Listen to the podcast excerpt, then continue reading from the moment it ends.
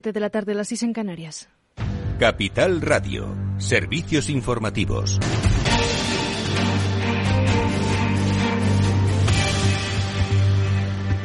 Buenas tardes. El Senado aprueba de manera definitiva los impuestos extraordinarios y temporales sobre las energéticas, la banca y las grandes fortunas que entrarán en vigor a tiempo para grabar los ingresos de este año. Al final, la proposición de ley presentada por el PSOE y por Podemos sale con 139 votos a favor, 106 en contra y 12 abstenciones sin incluir ninguna enmienda, por lo que ya no tiene que volver al Congreso de los Diputados. La ley recoge buena parte del paquete fiscal que acompaña a los presupuestos generales del Estado para el próximo año. Los dos impuestos impuestos empresariales con los que el Gobierno esperaba recaudar 7.000 millones en dos años antes de los cambios en la tramitación y el de grandes fortunas, así como la limitación de la compensación de pérdidas de, de filiales.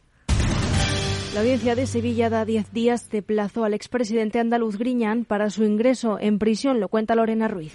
La audiencia desestimado el recurso de súplica que del socialista José Antonio Griñán y el resto de condenados a prisión por el caso de los seres fraudulentos. De esta forma, desestima suspender las penas de prisión a la espera de que el Ministerio de Justicia resuelva las peticiones de indulto y de que el Tribunal Supremo haga lo propio con los incidentes de nulidad contra la sentencia. Así las cosas, Griñán deberá ingresar voluntariamente en prisión antes de que acabe el año y podrá hacerlo en el centro penitenciario que él elija. Y el Ayuntamiento de Madrid tendrá que prorrogar, como la Comunidad de Madrid, los, los presupuestos del 2022, Lorena Ruiz. El gobierno municipal no ha sido capaz de aprobar las cuentas públicas debido a la falta de apoyos. Los partidos de izquierdas ya habían avanzado que no apoyarían el proyecto presupuestario del ayuntamiento dirigido por PP y Ciudadanos, pero estos esperaban obtener el respaldo de Vox. finalmente, la formación de ultraderecha se ha negado a negociar, por lo que el alcalde de la ciudad, José Luis Martínez Almeida, se ve obligado a prorrogar los presupuestos de este año.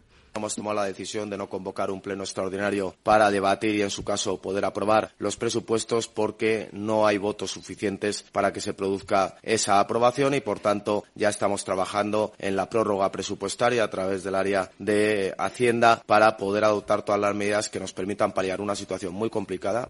Almeida ha incidido en que se trata de una medida obligada como consecuencia de la cerrazón de los grupos municipales y es que Vox, su principal socio, declinó en varias ocasiones las peticiones del Partido Popular de Madrid tras marcar la línea roja que pedía levantar las restricciones para permitir circular a todo tipo de vehículos por el distrito centro, algo que el alcalde calificó de imposible ya que depende de normativa ambiental europea, lo que lleva a la capital a prorrogar las cuentas públicas. Gracias, Lorena Ruiz. Y el Ministerio de Trabajo ha tomado nota de las propuestas de sindicatos y patronal para subir el salario mínimo interprofesional y que oscilan entre el 8,2% y el 10% que piden comisiones obreras y UGT al 4% al que ha apuntado la COE. Son 60 euros de diferencia, pero tras la reunión mantenida en el Ministerio sin la patronal, las partes siguen sin tener una cifra concreta por parte del Gobierno. La secretaria confederal de Acción Sindical de Comisiones Obreras, Maricruz Vicente, señala que debe subir por el efecto de la inflación en el poder adquisitivo.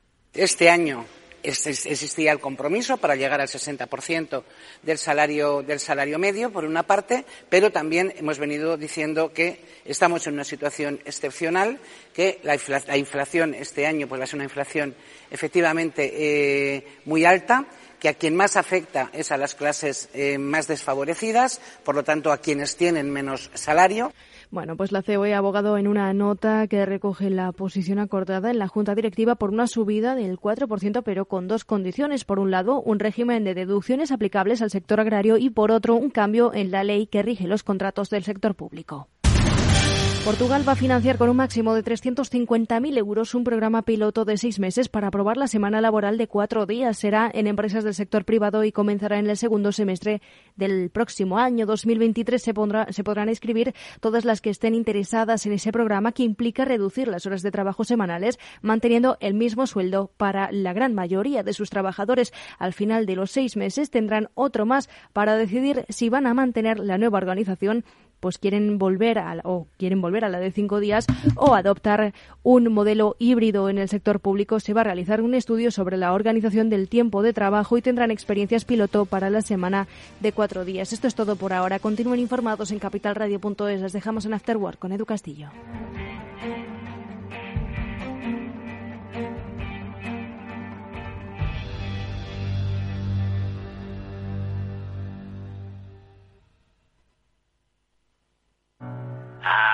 Tony, ¿me oyes?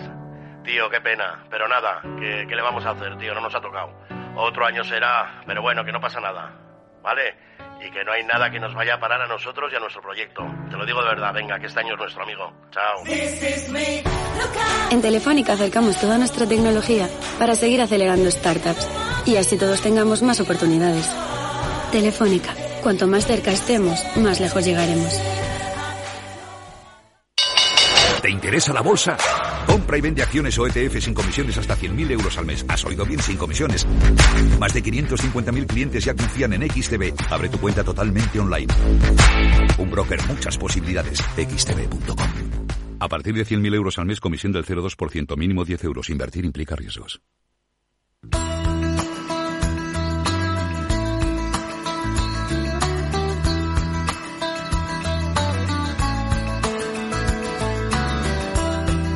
Después del trabajo, After Work, con Eduardo Castillo, Capital Radio. ¿Qué tal amigos? Buenas tardes, bienvenidos a un After Work más aquí en Capital Radio, los, eh, los últimos After Works antes de la Nochebuena, antes de la Navidad. Vaya por delante nuestro deseo de que estéis disfrutando, vayáis a disfrutar unas felices fiestas.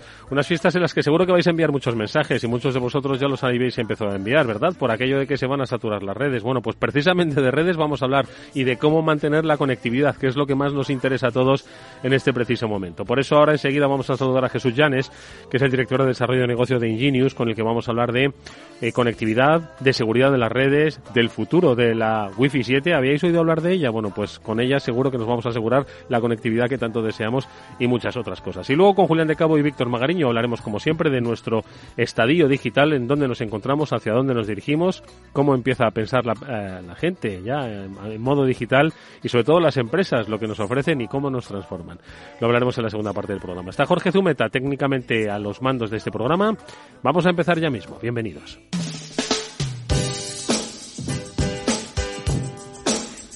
Después del trabajo, After Work, con Eduardo Castillo, Capital Radio. Estaba pensando que la última vez que hablamos con Jesús Llanes, el director de desarrollo de negocio de Ingenius aquí en este programa, lo hacíamos a propósito del Open de tenis de Madrid, ¿no? Donde se juntaron miles de personas en un sitio donde todo el mundo quería conectarse, desde los periodistas hasta los técnicos, hasta la gente que estaba allí. Y ellos fueron los que eh, proporcionaron las soluciones de conectividad a propósito del Wi-Fi 6, pues para que todo el mundo estuviese satisfecho y con la conexión y la capacidad que en ese momento deseaba, que es básicamente el futuro de nuestro tiempo. Todos queremos estar conectados y queremos hacerlo de una manera segura, continuada y por supuesto sin limitaciones. Bueno, pues de eso vamos a hablar porque ahora en Navidades se suelen saturar mucho las redes, así que ¿por qué no hablamos de alternativas que eviten esa, esa saturación? Esto y muchas cosas más. Jesús, ¿qué tal? Muy buenas tardes, ¿cómo estás? Hola, buenas tardes Eduardo, un placer saludarte de nuevo. Gracias por invitarme a tu programa. Oye, no es el Open de Madrid, pero sí que en las cenas de Navidad vamos a tener todos que queremos comunicarnos con nuestra familia. Seguro que a todos, a ti también te ha pasado cómo de repente queríamos enviar un mensaje y este no llegaba, se quedaba colgado. Al final las redes forman parte de nuestra vida y yo creo que debemos entender por lo menos la magnitud en la que nos encontramos y sobre todo los servicios, las necesidades hacia las que hacia los que nos dirigimos, ¿no? Y en ellos aparecen conceptos como los que hemos conocido gracias a, a tus a, a tus intervenciones, como es el Wi-Fi 6 o por ejemplo el Wi-Fi 7, que yo creo que esto es algo totalmente novedoso, ¿no? Bueno, Wi-Fi 7 es, una, es un nuevo estándar desde el, en el que se está trabajando desde el año 2019. Eh, no es nuevo, es nuevo para... Para, para nosotros, para nosotros. Sí, es nuevo, es nuevo para, para el público, pero bueno, no es un estándar nuevo, se viene trabajando desde hace, desde hace unos años. Eh, estamos, estamos pasando muy rápido del Wi-Fi 5 al Wi-Fi 6, al Wi-Fi 6E y al Wi-Fi 7, ¿no? Pero bueno, es, eh, cuando hablamos de Wi-Fi 7 hablamos de una nueva tecnología que es absolutamente disruptiva, dado que rompe con, con todos los estándares, tanto en, en, cuanto a velocidad como en posibles usuarios conectados. Hmm. ¿sí? Y entiendo, eh, eh, Jesús, perdona que no, yo me gustaría que un poco nos situases en ese en ese contexto, ¿no? Del que yo hablaba al principio, ¿no? De la necesidad de que nos dirigimos hacia un mundo en el que necesitamos estar plenamente conectados, con continuidad de conexión y garantizarla, ¿no? Y al final la tecnología, pues en este caso la Wi-Fi 6 o la Wi-Fi 7, ¿no? Pues viene para solucionar los grandes retos que todavía no se han solucionado por otra parte, ¿no? Bueno, Wi-Fi, Wi-Fi en sí es una es una necesidad. De hecho, los operadores basan su, su propuesta de, datos, su propuesta de velocidad de datos en, un soporte eh, por detrás de, las redes Wi-Fi, cuando a nosotros nos garantizan X eh, velocidad de datos en nuestro móvil, eh, está balanceado con la velocidad de datos wifi que tenemos en nuestro hogar o en nuestro, en nuestro trabajo. Y sí es cierto eh, el incremento exponencial de necesidad de datos, ¿no? Y queremos conectarnos más rápido, con mejor calidad. Cuando hacemos una videoconferencia queremos que que nos interrumpe, que no haya, que no se interrumpa, que no haya cortes y, ver a la otra persona de una forma absolutamente definida. Hablamos de, nuevos estándares y de nuevos requerimientos.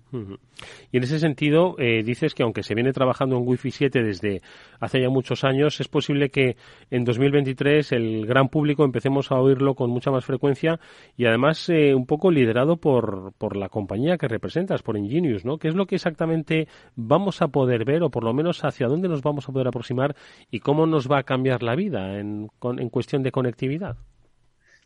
Pues creo que nos va a cambiar bastante la vida. Bueno, Enginius fue pionero en Wi-Fi 6, nosotros lanzamos Wi-Fi 6. Si bien ahora Wi-Fi 6 es algo muy, muy recurrente, es algo de lo que hablamos prácticamente a diario, nosotros lanzamos Wi-Fi 6 a finales de 2018, hace ya cuatro años de esto. Eh, lanzamos también este año Wi-Fi 6E, que supuso un, impulso importante en cuanto a velocidad, eh, alcanzando velocidades de hasta 10 gigabytes por aire, eh, sin cablear. Y Wi-Fi 7, pues, rompe todas las barreras conocidas hasta, hasta este momento en cuanto a capacidad y velocidad. vamos a tener conexiones por aire de hasta el estándar. Digamos que el estándar en condiciones, en las condiciones adecuadas, puede llegar a alcanzar los 40 gigabytes por segundo. Eh, no hay que olvidar que cuando conectamos un dispositivo de última generación a un puerto USB, eh, tenemos una velocidad de 10 gigas, eh, perdón, de 40 gigas. O sea, estamos conectándonos a la misma velocidad que si estuviéramos conectados físicamente a un puerto USB de alta velocidad. y cuatro veces por encima de la velocidad de 5G. 5G alcanza un máximo de 10 gigas y Wi-Fi 7, pues como comentábamos, estamos hablando de 40 gigas por segundo. O sea, en el borrador será la forma de transmisión inalámbrica más rápida conocida hasta el momento. Eh, esto rompe, yo creo que en muchos paradigmas, ¿no? Eh, que hasta ahora estaban en el mercado, en el que al final pues las eh, redes o el cable parecían como la conexión, pues la única que garantizaba, ¿no? El, la conectividad total y sobre todo la rapidez, ¿no? Porque es una de las eh, de las cuestiones, ¿no? Que más se dirimen cuando estamos hablando de conexión a la red, ¿no? Y yo creo que esto viene un poco a romper el paradigma. Estamos hablando de 40 gigas eh, a través del aire, efectivamente, a través de una señal wifi y que además soluciona pues los todavía eh, eh, abiertos problemas de cobertura en determinadas zonas o en determinados sitios, ¿no? Bueno, no olvidemos que esos 40 gigas por, por aire, que, son reales, es, la, tasa de transferencia que tendremos entre un, entre un router o un punto de acceso eh, Wi-Fi 7 y un dispositivo capaz Wi-Fi 7, tienen que ir respaldados por detrás por una conexión, eh, digamos, al mismo nivel si tenemos 40 gigas en aire y no tenemos un router, no tenemos una, un operador que nos ofrezca 40 gigas, evidentemente estaremos limitados. para un cuello de botella en la conexión. Mm, mm. Bueno, eh, forma parte de una evolución que, que, siempre necesita un periodo, necesita unos años para que se adapten tanto las velocidades de, de las conexiones, de las fibras y, el, incluso el cableado, como bien decías, Eduardo. Hmm.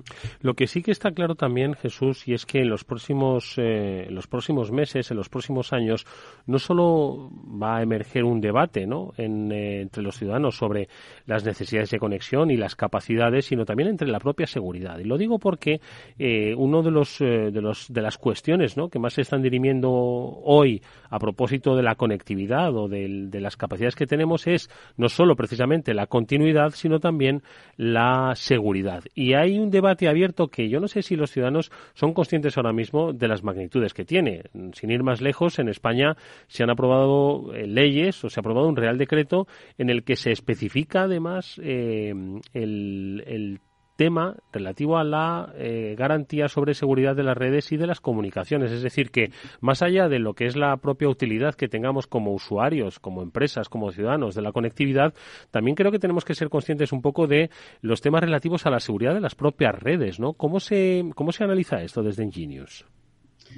Bueno, es un debate, es un debate muy profundo. El debate comienza, bueno, el debate comienza evidentemente hace tiempo. Es un es una cuestión de exposición de datos. Cada uno de nosotros, cada una de las compañías que, puedan en este momento eh, estar ejerciendo cualquier tipo de actividad, tienen una exposición de, en cuanto a los datos que transfieren. La primera sensibilización ha sido mm, gubernamental, han sido los, los gobiernos, fundamentalmente Estados Unidos, quien, quien ha mostrado pues su escepticismo, su, su miedo frente a determinados eh, dispositivos, frente a determinados orígenes de producto. Y ese debate se ha trasladado a la Unión Europea y ha llegado, evidentemente, a nivel local hasta nuestro BOE.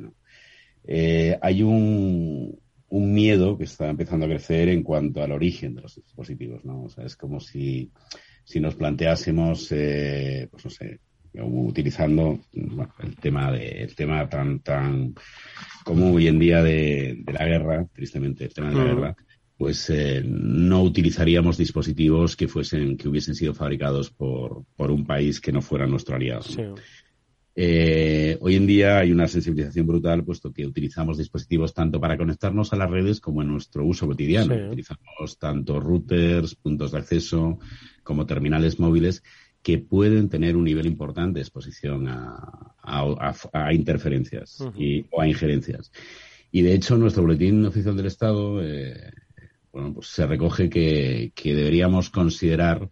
Esto se aplicado eh, en principio al 5G. Yo personalmente creo que esto, esto terminará elevándose a, todos los dispositivos que debemos considerar los vínculos de los suministradores con, gobiernos de terceros países. Entonces, bueno, eh, hay, hay, algunos países en Europa que son incluso más radicales, eh, como Lituania, que... En cuanto a las restricciones, ¿no?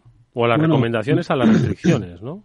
Las recomendaciones, incluso su propio presidente en un, en un discurso abierto a la nación recomienda a sus ciudadanos que, que se deshagan de dispositivos procedentes de determinados países, ¿no? Es cierto que, cuando tenemos un, móvil en nuestra mano, nos conectamos a una red o estamos ejerciendo cualquier, cualquier actividad relacionada con la conectividad, estamos exponiendo nuestros datos. no, no, solamente los que estamos transmitiendo, sino que determinados protocolos, determinados, eh, determinados routes pueden, pueden acceder a la información que hay en nuestros dispositivos. Pues, bueno, lo que recomendamos es eh, considerar qué dispositivo tenemos en nuestras manos, a qué dispositivo nos estamos eh, conectando y tener en cuenta que la seguridad de los dispositivos comienza probablemente por el origen, por la producción, por la fabricación de los dispositivos. Eh, Jesús, y en este sentido, eh, desde la perspectiva de trabajo de Ingenius, ¿no? que manejáis pues estas, eh, esta cobertura de redes inalámbricas, ¿cuál es un poquito, crees que hacia, pues un poco la, el, estándar hacia el que se va a avanzar, pues en este contexto en el que, bueno, pues está legislando, se está, se está recomendando y en algunos países efectivamente se está hasta de alguna forma prohibiendo, ¿no? De manera expresa la utilización de determinados dispositivos, tanto para comunicar como para trasladar datos. ¿Cuál es un poco esa, esa, el papel que jugaría, por ejemplo, el Wi-Fi 7, ¿no? En un entorno en el que va a haber un mayor control o una mayor recomendación sobre los dispositivos. Bueno, Wi-Fi 7 aterrizará en un momento en el que probablemente este control, eh, yo espero que sea así, personalmente espero que sea así, este control será más estricto. Eh, los acuerdos de cooperación en, en materia de seguridad, en materia de, gestión de datos, de delitos cibernéticos y demás, eh, tendrán y tienen que serlo estrictos, tremendamente estrictos con el país de procedencia de los dispositivos. Eh, no podríamos pensar hoy en día en adquirir un, pues no sé, un móvil de un país que esté en conflicto y, que pueda que pueda hacer un uso indebido de esos datos, ¿no? Sí, que se descubra que tiene una tecnología pues que capa determinada información o capta otra otra otro tipo de información, ¿no? Correcto, se ha descubierto en terminales procedentes de determinados países que estos terminales filtran determinada información, no permiten que no permiten que el terminal lo muestre. Esto puede pasar en tu router doméstico, bueno, no en, el caso de las operadoras españolas, evidentemente, que, que, tienen una gestión impecable del tráfico, pero, pero puede pasar en determinados dispositivos, ¿no? Y puede pasar a la inversa, no, no que no nos muestren una información, sino que capten la información que nosotros estamos transmitiendo. Por parte de Ingenius, eh, nosotros consideramos varios pilares fundamentales, pero la primera es que el, primero es que la localización de la gestión de nuestros dispositivos esté en, zonas libres de disputa. Estamos, eh, nuestros servidores están en Estados Unidos, están en, en Europa, están en, en, Asia, situados en zonas eh, que no son, no son zonas de conflicto. Y, por supuesto, eh, países que tienen acuerdos eh, relevantes en cuanto a materias de seguridad y en cuanto a materias de, de, delitos cibernéticos o protección de datos, evidentemente. ¿Y qué te iba a decir, Jesús? De todas formas, eh, son muchas las cuestiones ¿no? que se van a acabar dirimiendo y en el que mm, esto va a transformar un poco lo que dices el mapa de las conectividades y va a haber que reordenar un poquito ¿no? el espectro. Esto, el ciudadano al final, lo ideal es que no note qué es lo que ha cambiado, sino que siga utilizando la información que necesita consultar o los servicios que necesita desarrollar a través de las, eh, de las redes, pero que no note estas percepciones, ¿no? Que seáis las empresas un poco las que de alguna forma pues estéis un poco desarrollando, ¿no? Esta nueva estrategia un poco más segura mm, sobre todo atendiendo a los grandes cambios geopolíticos que se están produciendo en el mundo, ¿no? Bueno, utilizando, utilizando tu última frase, creo que son, utilizando lo que comentabas de los cambios geopolíticos, creo que son los gobiernos y lo están haciendo, de hecho. O sea, por ejemplo, Estados Unidos ha restringido pues, determinados, determinadas marcas o determinados fabricantes en su mercado por, bueno, pues porque han intuido o han creído que hay una filtración de datos, fabricantes de cámaras IP, fabricantes de, de routers, fabricantes de, de, equipamiento switching. Es el Estado el que ha, o el gobierno, el que ha prohibido en este caso la utilización de determinadas marcas. El usuario no ha tenido una percepción de cambio, como bien dices, no, no tiene por qué tenerla. Lo que sí debe es controlarse a nivel gubernamental. A nivel empresarial, eh, si somos, como en nuestro caso, una compañía, como el caso de Ingenius, eh, una compañía pues que trabaja, como te decía antes, bajo, bajo los estándares de seguridad y bajo el, amparo de los acuerdos internacionales, no tenemos ninguna expectativa en cuanto a los datos, sino más bien en, cuanto a cumplir con la legislación vigente. Mm. Pero sí puede haber otras compañías que no tengan este, que no tengan estas expectativas o que estén influenciadas por gobiernos de terceros países. Mm. Y bueno, el usuario, el usuario no puede tener esa percepción. Yo creo que se está regulando, se está regulando bien. Yo creo que hay que ir más deprisa y, y bueno, yo creo que se está haciendo en, el, en la dirección adecuada. De hecho, las operadoras, las propias operadoras, bueno, eh, hay un hay un artículo publicado en el Boletín Oficial del Estado en el que el gobierno español recomienda las, es un artículo de, de este mismo año, el 2022, en el que el gobierno recomienda a las operadoras no utilizar eh, tecnología procedente de determinadas zonas eh, sensibles. Bueno, pues creo que eso se, se terminará o debería terminarse aplicando al resto de los, de los componentes de telecomunicaciones. Hmm. Oye, y volviendo de nuevo al, precisamente a la experiencia de, usuario, empezábamos esta conversación, Jesús, hablando de Wi-Fi 7, de las oportunidades que puede, que puede generar. Eh, ¿A quién hoy le puede generar estas oportunidades. Insisto que aunque ya tenemos pues prácticamente una red donde pues hay mucha gente que se sentiría satisfecha con esa capacidad y esa conexión, hay otros que no lo están tanto, ¿no? Y sobre todo que no tienen ahora mismo mm, las capacidades ni la, ni la vía para hacerlo. Entonces, hoy ¿Quiénes o qué sectores crees que todavía podrían beneficiarse pues de una tecnología como Wi-Fi 7 y, que podrían pues en estos tiempos ¿no? de transformación digital utilizarlo precisamente como impulso para su transformación y su, su transformación total? Sé que la han iniciado, una transformación digital, pero de alguna forma sea el impulso necesario para esos procesos de innovación que nos trae la digitalización. ¿no? ¿Cuáles son las áreas que más podrían beneficiarse? Hemos hablado de colegios, hemos hablado de grandes acontecimientos como por ejemplo los vividos en en, eh, los, eh, en el Open de, tenis de Madrid, como decíamos al principio, ¿dónde más podemos poner el foco?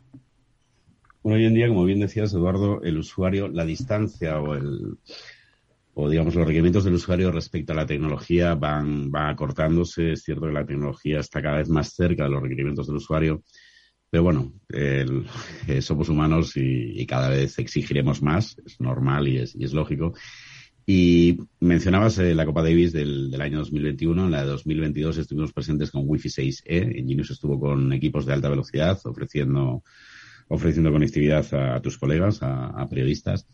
Eh, Wi-Fi 7, Wi-Fi 7 supondrá, a ver, creo que es eh, el, el, el paso siguiente en cuanto, por ejemplo, a los, a los grandes tenedores de contenidos, ¿no? Eh, las grandes eh, plataformas de broadcast, de vídeo, encontrarán con Wi-Fi 7 un soporte para esto de lo que se viene hablando, pero que es difícil a, ver, a veces hacer realidad el 4K y el 8K, que es inminente, el 8K eh, está, está en las puertas, necesita un soporte, necesita una base sólida y Wi-Fi 7 lo será.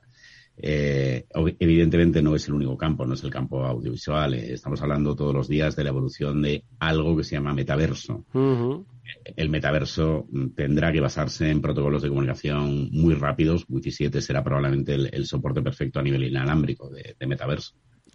Wow, es que escuchándote eh, uno siente cierto vértigo, ¿no? Por precisamente lo vertiginoso, ¿no? Del desarrollo de las capacidades y cómo, pues esto nos demuestra Jesús que hay que seguir trabajando, innovando, ¿no? Para eh, dar respuesta a estas necesidades crecientes. Hace un año y medio no estábamos hablando de metaverso y hoy estamos hablando de la necesidad de dar cobertura y soporte al metaverso. O lo que dices tú, dices que el audiovisual no es el único, pero ojo la producción de contenidos audiovisuales es ahora mismo, yo creo que uno de los, eh, y sobre todo en streaming, ¿no? Uno de los eh, principales eh, negocios, ¿no? De, la industria, negocios a nivel mundial. Por lo tanto, yo creo que queda muy claro, ¿no? Esas capacidades, esas necesidades en las que, ojo, las empresas, pues, obviamente tienen que aprovecharse y el Wi-Fi 7 va a estar, va a estar para, para dar ese soporte. De todas formas, nos ha venido muy bien comentar contigo, Jesús, esa, ese escenario en el que no solo de conectividad, sino también de seguridad, debemos empezar a pensar como ciudadanos.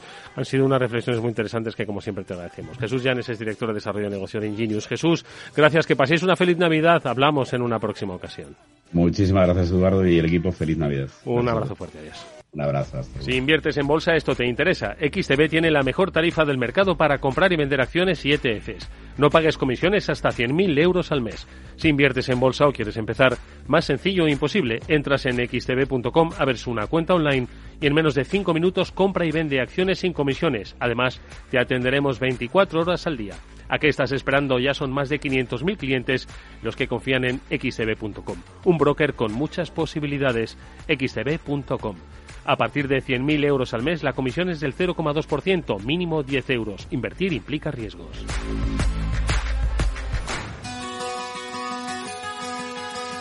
Después del trabajo, After Work, con Eduardo Castillo, Capital Radio.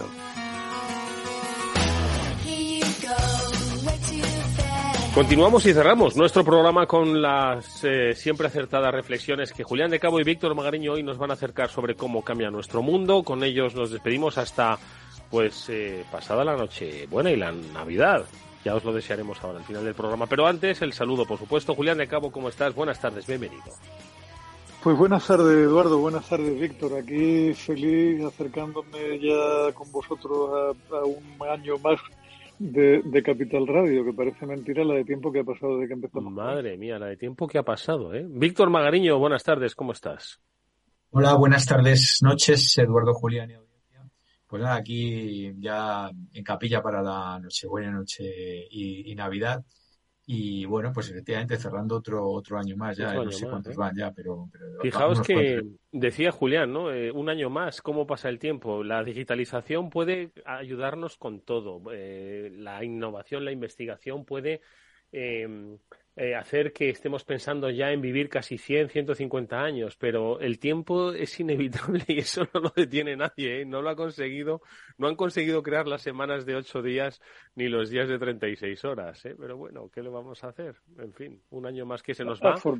afortunadamente, por otro lado, ¿eh? porque, o sea, yo como soy completamente de Tolkien, pienso que la vida sin muerte no tendría sentido ninguno. Mm. Mm. Bueno, lo que sí que nos dirigimos, y es algo que yo creo que no hemos tocado nunca, y si os apetece lo sacamos por encima, ¿eh? luego seguro que tenéis algunos temas muy interesantes relativo al uso y al aprovechamiento del tiempo, es aquello de trabajar cuatro días a la semana, que parece que ha habido pruebas en algunos otros países eh, y en algunas empresas, hay empresas en España que ya lo hacen y que no les, no les va mal. Pero claro, el otro día lo comentaba yo en foros y decía, no, no, si está genial. Ahora, los niños van a ir cinco días al colegio, eh, ¿qué profesiones son las que no pueden permitirse el lujo? simplemente por un volumen de personas. De trabajar cuatro días a la semana. ¿Qué os parecería a vosotros lo de los cuatro días a la semana? Así, a, así a bote pronto uno piensa en un fin de semana largo y claro, dice que y firmaría, ¿no? Pero claro, no estoy seguro de que fuese tan eficaz para todos, no lo sé. A ver, ¿habéis leído algo o qué? Siempre, siempre se, leen cosas por ahí y tal. A ver, yo creo que somos aquí un poco de, old school, ¿no? De, la vieja escuela, ¿no? de trabajar eh, hasta el sábado por la mañana. Pero, claro, el, old, school va eh, hasta cierto punto, claro, porque yo recuerdo cuando yo era niño que, se trabajaba los sábados, ¿no? Eh, y, me acuerdo que mi padre trabajaba para, para un famoso retailer norteamericano ya desaparecido, Sears Roebuck Company, y le íbamos a buscar a lo que hoy es eh, el corte inglés y después fue, después de Sears fue Galerías Preciados y demás. Y, y le íbamos a buscar el sábado por la tarde, porque se trabajaba el sábado entero, ¿no?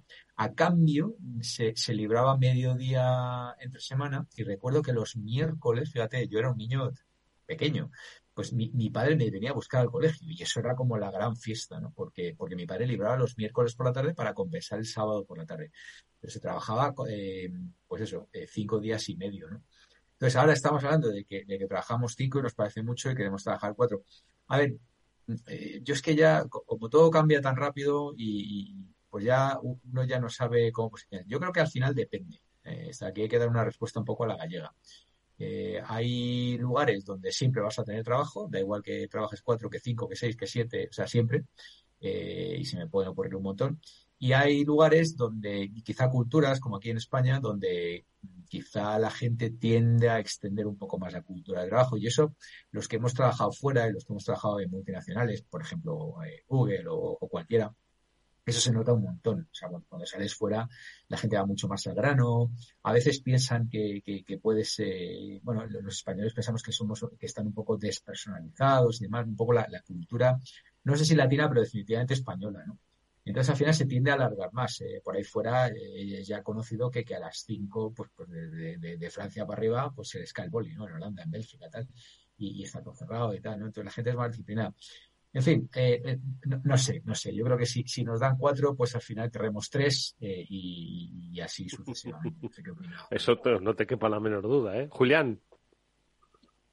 Pues yo no sé si tengo una idea muy clara sobre eso, Eduardo. Al final, como tengo el, he tenido hasta ahora el privilegio de que trabajo en cosas que me gustan, no siempre he sido muy capaz de poner una frontera entre lo que era trabajo y lo que era vida y a veces, hoy, hoy que es el día de la lotería, a veces te preguntan, ¿y qué harías si te tocara la lotería y tal? ¿Mandarías todo a la porra? Pues yo francamente creo que no, porque mucho de lo que hago me encanta hacerlo y no creo que lo dejara en caso de que me cayera de pronto una lluvia de millones, ¿no? Que por otra parte, hoy, hoy que ha sido el día de la lotería por la mañana, no está de, de más recordar que hay proporciones que se van tristemente rompiendo con el tiempo, ¿no? Salía una noticia por ahí que decía que en la web de televisión española habían hecho un cálculo donde afirmaban que cuando hace los años 60 con un décimo premiado tenías para comprarte 22 no, 12 pisos y 22 coches y hoy día con un décimo premiado tienes para que Hacienda te pegue un mordisco y te dé para comprarte la tercera, parte, la, la tercera parte de un piso en, en Madrid, una cosa absolutamente lamentable. No lo sé, yo, yo no, no creo, Eduardo, supongo que es como todo en la vida. Hay profesiones donde te podrías permitir perfectamente trabajar cuatro días por semana, hay profesiones donde probablemente no. Todo tiene, o sea, yo, yo creo que, que el, el, problema que tenemos hoy en general en la vida es que nos empeñamos en generalizarlo todo y no todo es generalizable, ¿no? Yo creo que, que parte de lo que se pierde con tanta con tanta gestión de la diversidad, al final estamos perdiendo la diversidad misma, que es ridículo, es como un oxímoron, pero creo que es así. Víctor. No, me, me, ha recordado, Julián, un tema, yo no sé si lo he compartido aquí con vosotros alguna vez, pero eh, no recuerdo exactamente, sé que es en los años 50, a mi abuelo le tocó la, la lotería eh, de Navidad. Sí, sí, a mi abuelo por parte de padre. No, no sé si lo había compartido con vosotros. No, no, no. Pero me ha, me ha venido a la mente, ¿no? Lo que se podía hacer con, con un dinero y con no. Y claro, mi, mi, mi abuelo era emigrante de, de, extremeño, vino de Extremadura, familia muy, muy, muy, muy humilde. Eh, mi padre apenas pudo, pudo ir al colegio y, y era muy humilde, ¿no? Y, y le tocó la lotería eh, y claro, bueno, imagínate cómo sería el tema y mi padre todavía se sabe el número de memoria que, que le tocó. O sea, lo, lo, lo, tiene, o sea, cada, cada, vez que sale el tema, pues él no sé qué, yo no me lo sé ya, porque segunda generación ya se, se ha perdido ese, ese enojado. Pero, Oye, eh, le dio, ¿sabes para qué le dio? Eh, y esto es importante compartirlo con vosotros y con todos los oyentes, para dar un traspaso de un alquiler. Porque fíjate cómo estaba la vivienda en los años 50, en concreto en Madrid. Para dar un traspaso. O sea, si ahora, si ahora pensamos que tenemos problemas de vivienda, de acceso a vivienda de los jóvenes y demás, en, el, en los años 50 te tocaba la lotería de Navidad, el gordo, no un cuarto, el gordo, y te daba para dar un traspaso, Eduardo. O sea, y eso me ha, me ha, me ha venido a la mente eh, cuando, cuando Julián contaba, Fíjate, ¿eh? Era, eran tiempos duros, tiempos duros. Por eso yo cuando, cuando escucho ahora cosas de... No, no quiero cebarme con la gente joven, ¿no? Pero también escuchas cosas de gente que no está joven. Entonces, cuando escuchas cosas, punto, a veces dices, joder, macho, es que, ¿sabes? Y esa época yo no la viví, ¿eh? Que conste que, bueno, pero claro, tengo obviamente, pues, eh, primera línea de, relato, ¿no? O sea, que la tengo. Julián. que, Ay, Dios mío de mi alma. Pues yo esta semana he estado, he seguido leyendo porque en mi entorno cada vez se habla más de eso, sobre, sobre inteligencia artificial, sobre OpenAI, sobre la, empresa de la que estuvimos hablando el otro día. Ah, es verdad. ¿Has probado, Víctor? ¿Has, eh, ¿Has enredado un poco o no? No, pero he comido con un ex ejecutivo de Telefónica que ha estado probando y me ha contado cosas y tal. Y más o menos, más o menos, eh, coincidía con, eh, con la visión que teníamos otro día. Bueno, por lo menos con la visión que tenía. que, tenías tú. Eh, bueno, quiero decir, o sea, tenía sus limitaciones. Eh, ah, me acuerdo que me dijo que le preguntó, y hablo por otro, ¿no? Ya que me has preguntado, le preguntó que cómo se había fundado Amazon Web Services o por qué, por qué Jeff Bezos fundó Amazon Web Services o algo así. Y, y le di una respuesta que no era la correcta. Eh, y entonces le, eh, le, repreguntó, le dijo, oye, no, es que lo que me ha dicho no es correcto. Entonces dijo, sí, tienes razón, eh, no estoy preparada para no sé qué tal. y bueno, me contó un par de No lo sabe todo, pero es muy educada. ¿Y qué, qué, ibas a comentar, Julián? No, que, que tampoco Google lo sabe todo, aunque pasa por saberlo todo. ¿no? es verdad. Al final, todo, todo este tipo, volvemos a una cosa que hemos dicho 300 millones de veces, que los algoritmos son tan buenos o tan malos como los datos con los que tú los alimentes al final, como el, subconjunto de datos sobre el cual trabajen. ¿no? Pero fíjate que, que se está empezando a crear una situación en el mercado verdaderamente curiosa en el mundo de la publicidad, porque esta empresa tiene previsto, Open, OpenAI, tiene previsto pasar de 200 millones de dólares de ingresos en 2023 a mil millones en 2024, de acuerdo que escasamente un 1% de lo que genera Google en publicidad, pero es que Google tiene un 90% de ingreso publicitario y en el mundo de la publicidad también están empezando a liarse las cosas un poco, porque he sacado por ahí de una lectura que por primera vez desde 2017 el duopolio entre Google y Facebook, o Meta ahora, está por debajo del, del 50% de la inversión publicitaria en Internet. Este año por primera vez han caído por debajo del 50% de la inversión publicitaria. Meta se queda, si yo no recuerdo muy mal, Víctor, en torno a un 18 está previsto para el año que viene, mientras que Amazon sube a un 13, viniendo de la nada más absoluta hace muy poquito tiempo. Y da la casualidad de que si hay una segunda empresa que a veces se nos olvida vinculada al mundo de las búsquedas, es precisamente Microsoft, que mira tú por dónde invirtió mil millones de dólares hace tiempo en OpenAI, con lo cual tiene una posición de privilegio para aumentar su posición en el capital de la compañía y supongo que estará absolutamente encantada de hacer que Bing pegue una subida del ocho y pico que tiene ahora a, algo más o más cercano al ochenta y tantos que tiene Google a nivel global, ¿no? Y, y, y paliarla más hay rumores cada vez más fundados de que la gente de Apple está trabajando en un buscador propio, que no está muy claro si es para extorsionar un poco más a los chicos de Google, más allá de los 15.000 que le cobran cada año por tener la exclusiva o la, o la preferencia en el buscador de Safari, o si realmente hay un intento de ir también a por el mercado de Google. ¿no? Yo creo que vamos a tener un, un 2023 divertido en el mundillo de las búsquedas, la publicidad y la inteligencia artificial, que desde mi punto de vista tiene muchísimo que ver con toda esta batalla. Es muy interesante lo que apuntas. Ahora te dejo, Víctor. Pues recuerdo, ¿no? Cuando el, mercado de la publicidad, que estaba exclusivamente en manos de los medios de comunicación, pues dio un giro, ¿no? Eh, de 180 grados completamente y pasó a las manos de las grandes tecnológicas y como ahora la tarta no se está repartiendo ojo también entre las mismas grandes tecnológicas es decir aquí no hay nuevos actores al final lo que antes se llamaban Google y Meta ahora se lo van a llevar Google, Meta, Amazon y Apple. Es decir, va a estar todavía el juego entre las Big Five, ¿no? O entre las eh, cinco eh, o seis eh, grandes compañías, ¿no? Pero bueno, Víctor.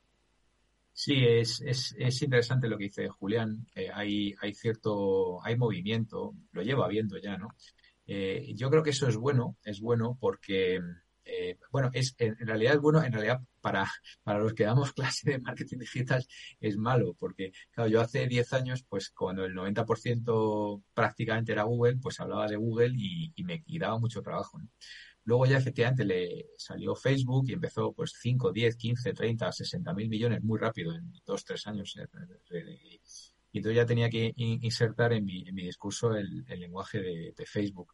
Eh, ahora, pues obviamente eh, Amazon, eh, ya lo hemos comentado alguna vez, está alrededor de los treinta y tantos mil millones de publicidad que lo ha construido en, tres, cuatro años y entonces ahora ya toca hablar de, Amazon. Este año, por primera vez, pues TikTok es el, yo, yo, le pondría prácticamente el cuarto, sí, está, y ahora, ahora os voy a contar otra cosa también que he leído esta mañana que, pero probablemente esté el cuarto TikTok, ¿no? Y, y, sobre todo un crecimiento exponencial con un algoritmo muy sofisticado, un, engagement brutal. Pero eh, yo, eh, esto que decía Julián, el que, el que parece ser que da señales de que se va a mover fuerte en este ámbito es, eh, es Apple, que se estima que ahora mismo puede estar en los 5.000 millones de, de dólares de, de revenue de, de publicidad que no está mal, eso le pondría en un quinto puesto después de, después de TikTok, ya, porque TikTok está, debe estar este año alrededor de los 10, 12 mil. Pero eh, Apple, claro, tiene todo para dar una dentellada muy fuerte. Eh, entonces, hasta ahora, bueno, pues gana, gana pasta obviamente con los anuncios en el, en el App Store. Tiene algo de, display, tiene alguna, eh, está, participa en, la, en el ecosistema de compra programática con, con algunas empresas pero eh, se prevé que le, que meta un... Y, eso iría también, digamos, eh, eh, la razón por la cual es, han, metido la, la ATT, la Transparency Policy, en la última versión de, de, del sistema operativo iOS, que corta el derecho a acceder a los datos mm, por parte de numerosas aplicaciones y entre las cuales está Facebook. Estaba leyendo esta mañana que el impacto se habla de alrededor de 10.000 millones de dólares. Yo, yo había, cuando, cuando se preveía, se hablaba de entre 5 y 7 y ahora se habla de, ya de un impacto que ha podido tener una cuenta de resultados de, de Facebook de, de 10.000 millones de dólares, el, el impacto de la, de la nota transparencia.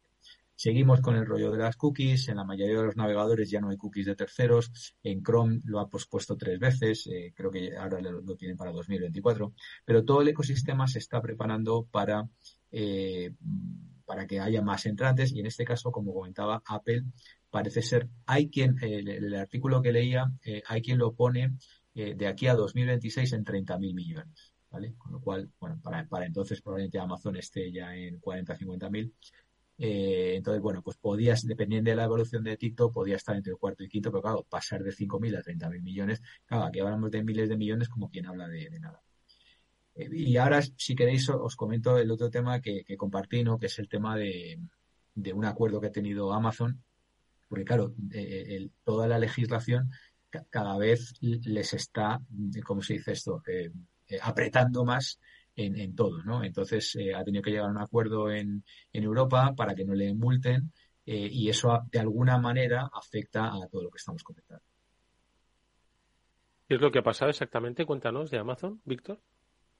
Pues mira, em, como sabéis, a todos le van, les van metiendo multas eh, por diferentes causas, ¿no? Pues eh, obviamente a Facebook, la más famosa, la de los 5.000 millones por el tema de Cambridge Analytica, eh, a Google le han metido varias multas por el tema de YouTube y la privacidad, le han metido también por el tema que está directamente relacionado con lo que voy a contar ahora, que es el tema de Google Shopping. El tema de Google Shopping, en realidad Google sigue creciendo mucho en la parte de búsqueda, básicamente porque crece Google Shopping, que es una manera de competir con Amazon el que le ha dado mucha preponderancia en los últimos años precisamente porque se ha dado cuenta de que estaba perdiendo muchas búsquedas de producto.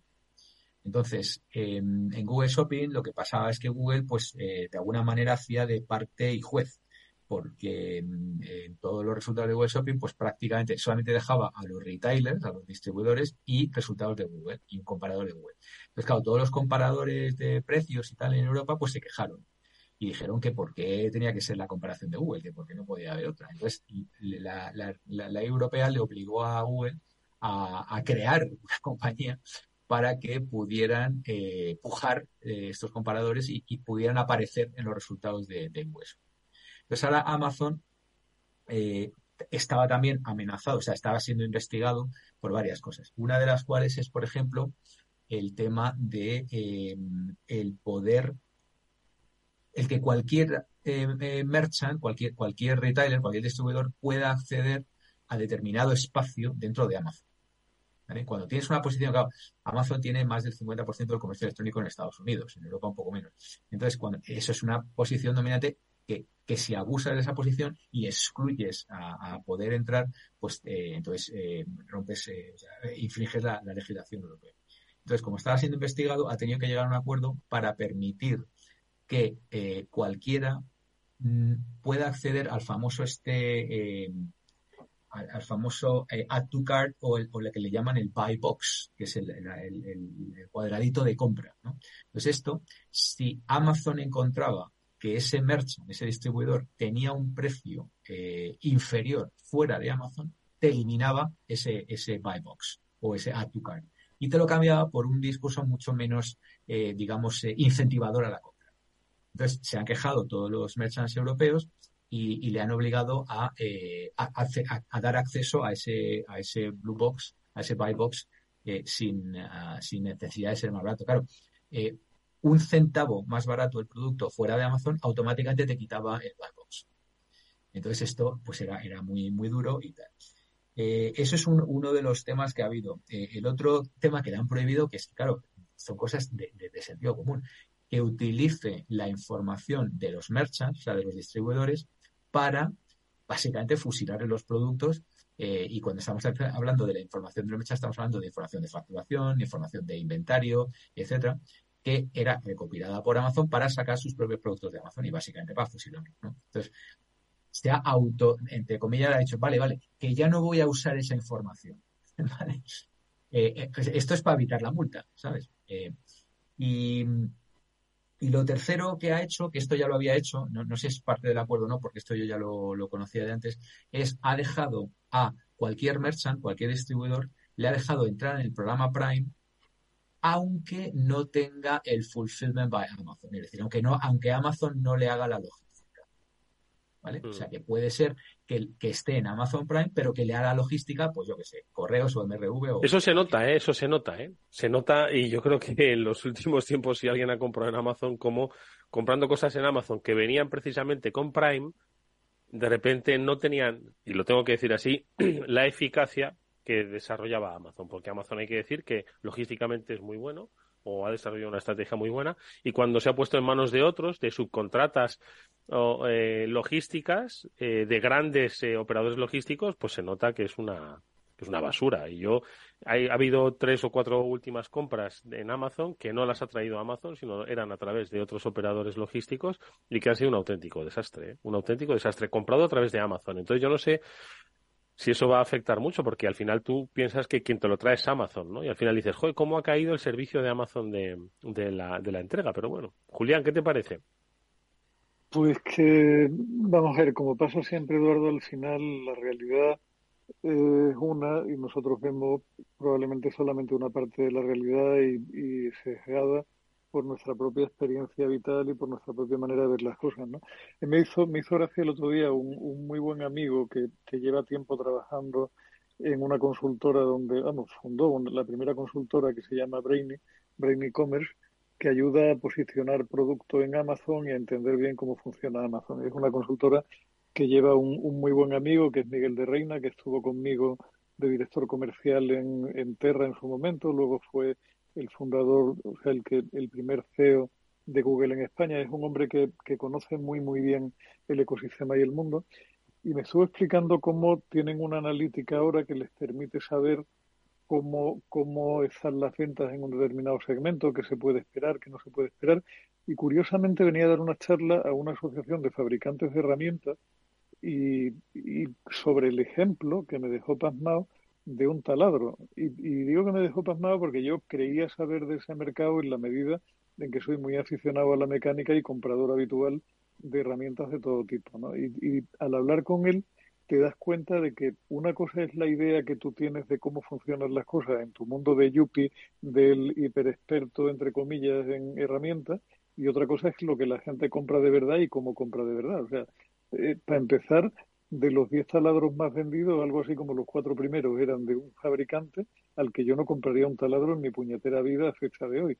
Y sin embargo, los taladros de las marcas que yo compro, pues prácticamente no figuraban en los 10 primeros puestos del ranking, ¿no? Con lo cual dices, bueno, vamos a ver, ¿e-, ¿esto es así o es realmente como nosotros lo vemos desde nuestra óptica? La, sensación que yo sí tengo y que no sé si compartís vosotros es de que la experiencia de compra en Amazon de alguna forma se está modificando y no precisamente para bien. Me refiero al filtrado de los productos. Hay veces que haces una primera búsqueda, te aparecen 10.000 resultados te pones a aplicar criterios de filtro y a medida que vas aplicando criterios de filtro, de pronto te desaparecen parte de esos criterios de filtro y no puedes ordenar o al ordenar de alguna manera pierdes filtros anteriores.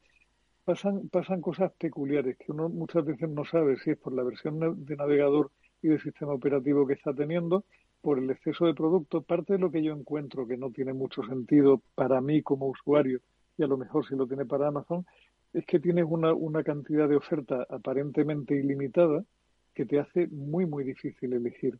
Y muchas veces, o sea, se está de alguna forma eh, impregnando de la filosofía Alibaba. En Alibaba tú buscas algo y te encuentras la misma cosa con 27.000 marcas diferentes, pero claramente casi las mismas fotografías de productos. Y en Amazon empieza a aparecer algo, o sea, empieza a pasar algo relativamente parecido cuando haces determinadas búsquedas y miras aquello y dices, madre mía, yo no sé si esto es lo que yo vivía hace unos años. Ten en cuenta, Eduardo, que yo... Ni siquiera hace unos años, Julián, hace un, año o dos, ¿eh? Pero es que yo, llevo comprando en Amazon así como desde el 97 o el 98, una cosa por decirlo. yo soy un absoluto histórico y cada vez me encuentro menos cómodo en comparación con el Amazon que Eso que has dicho, de que se parece mucho a Alibaba, si nos está escuchando alguien de Amazon, debería reflexionar porque he tenido la misma sensación. Antes estaba todo más claro. otro Julián, hay otro Julián de Cabo por ahí que es mi hijo que trabaja en Amazon y que si me oye decir esto me va a dar un zapatillo. Díselo en la cena de Nochebuena suavemente, suavemente. Víctor, ¿qué decías? Porque afirmabas cuando escuchabas a Julián. Sí, eh, hay otro tema que es el, tema de las fake reviews, ¿vale? Que, no lo tiene controlado. Lleva años intentando controlarlo y estoy hablando de las opiniones falsas. Leía precisamente esta semana un artículo también que hay quien, quien pone en determinados artículos hasta un setenta y pico por ciento de las opiniones que aparecen son falsas. Y me ha venido a la mente cuando decía Julián que, que los cuatro más vendidos herramientas no, no eran de alguien que no compraría nunca las herramientas. O sea que eso es un problema. Lo, han intentado solucionar varias veces. ¿Os acordáis que hicieron un programa de muy reducido donde seleccionaron determinadas personas que podían opinar y solamente opinaban de productos que les mandaba Amazon y lo que pasa es que era, un prescriptor de esos, yo recuerdo, puede ser. Tú fuiste un prescriptor de esos, ¿no? No, yo me encontré con que determinadas marcas, al ver que yo fui de los primeros revisores en algunas categorías, me mandaron producto para que revisara. Pero se ve que como daba mi opinión clara, abierta y no mediatizada por lo que me mandaba, no les interesaba. Pararon, pararon, pararon, rápidamente. No, yo, o sea, yo en ese sentido siempre, siempre he sido limpio y he dicho lo que he pensado. Me acuerdo, me, me estoy acordando en ese momento de mi primera colaboración en la revista PC World, que en su momento era la referencia a años luz de cualquier otra mm, en España, fue un artículo por el cual me amenazaron con una querella criminal y a partir de ahí suma y sigue. Y, me hace gracia y me acuerdo del pobre de mi amigo Jaime de Goitia, que, que en paz descanse. Jaime me llamó para decirme, oye Julián, me han llamado los de la editorial X para decir que, que se van a querellar contra ti por lo que dice en el artículo. Todo esto que dice, ¿estás seguro completamente? Y le dije, mira Jaime, 100% seguro. Y efectivamente ni hubo querella, ni hubo nada de nada. Pero yo dije lo que me daba la gana, como lo sigo diciendo ahora. Una vez que, claro, esto, esto no siempre te hace muy popular entre los que mandan producto para que tú revises. Y, y, lo que dice Víctor es verdad.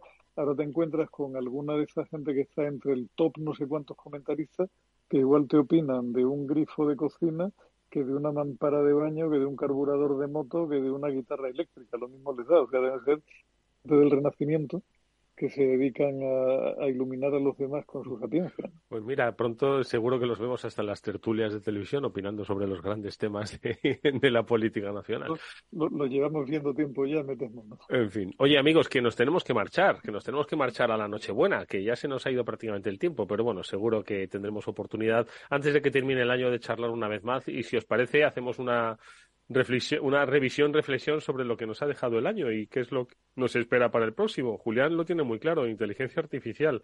Estoy seguro de que mm, vamos a ver mm, eclosión, mucha inteligencia artificial. Bueno, haremos un repaso y como siempre, a ver si, si hacemos ese balance, esos check and balance de lo que mm, pensamos que iba a petar y finalmente se quedó en el camino y aquello que realmente nos ha sorprendido. Bueno, si os parece, la semana que viene lo comentamos en nuestro ratito de radio, ¿vale?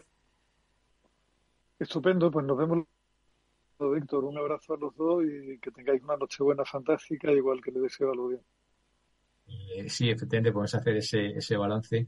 Yo, ya, aparte, sugeriría un tema de Big Tech por seguir el tema este de, del lobby, ¿no? De cómo se han convertido los que nos gastan, que da, da para mucho de sí y asusta mucho. Entonces, no sé si es un buen tema o malo para el último día del año, pero bueno, podemos tocarlo porque, porque es muy, es, a veces es preocupante. Y luego hacer un balance. Todos, todos. Buena, buena idea. Bueno, pues amigos, felices Navidades, que disfrutéis mucho en familia y a todos los oyentes también, que nos veremos la próxima semana, pero ya con un par de kilillos de más. Ojalá sea así, ¿vale? Y que los hayáis disfrutado enormemente. Amigos, cuidaros mucho y vosotros nos vemos al próximo martes que volveremos en la sintonía de Capital Radio aquí, en el Afterwork, como siempre, a las 19 horas en la, en, eh, en la FM, como decía tradicionalmente. Gracias, adiós, sed felices, cuidaros. ¿Qué es ir más allá? Con Arval podrás llegar donde te propongas de la forma más sostenible y desplazarte como y cuando necesites con una oferta de renting sostenible, segura y conectada. Y preocuparte solo de conducir porque nosotros nos ocupamos del resto. Arval, la transición energética arranca aquí. Más información en arval.es. Mientras la ciberseguridad de la información tradicional gira en torno al software y al modo en el que se implementa, la seguridad del IoT incorpora más complejidad. La conectividad ofrece cada vez más escenarios con multitud de dispositivos conectados, donde el más trivial puede llegar a ser peligroso si resulta comprometido. Las soluciones Zero Trust de Zscaler permiten reducir estos riesgos. Descubra más en zscaler.es. Esto te estás perdiendo si no escuchas a Rocío Arbiza en Mercado Abierto.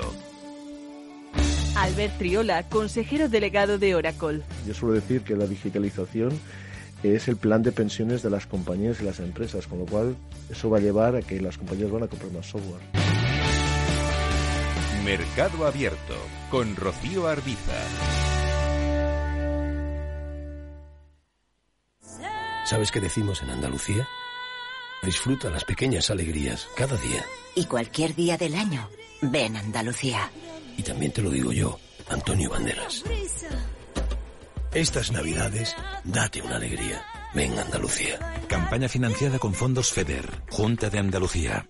Para personas inquietas, Capital Radio.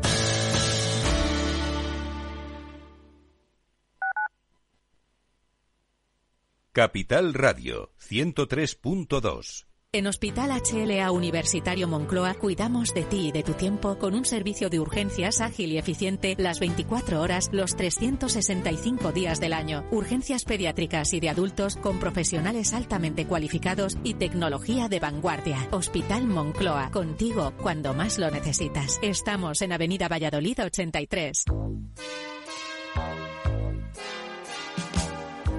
Bueno, la siguiente consulta nos llega desde Bulgaria, desde Sofía, la capital. Julen, buenos días. Muy buenos días, eh, señor Vicente y señor Durante. ¿Sigue usted Capital Radio en Bulgaria? Sí, hombre, lo cojo por internet cada día, ¿eh? Capital Radio es el que mejor lo, lo, lo, capto, vamos, inmediatamente. Ahora mismo, mire, le puedo poner aquí. ¡Arriba! ¿Eh? Mi vuelta al mundo va a empezar. Capital Radio traspasa fronteras. Capital Radio sí es lo mejor. Lo pasaremos bien. Para personas inquietas, Capital Radio.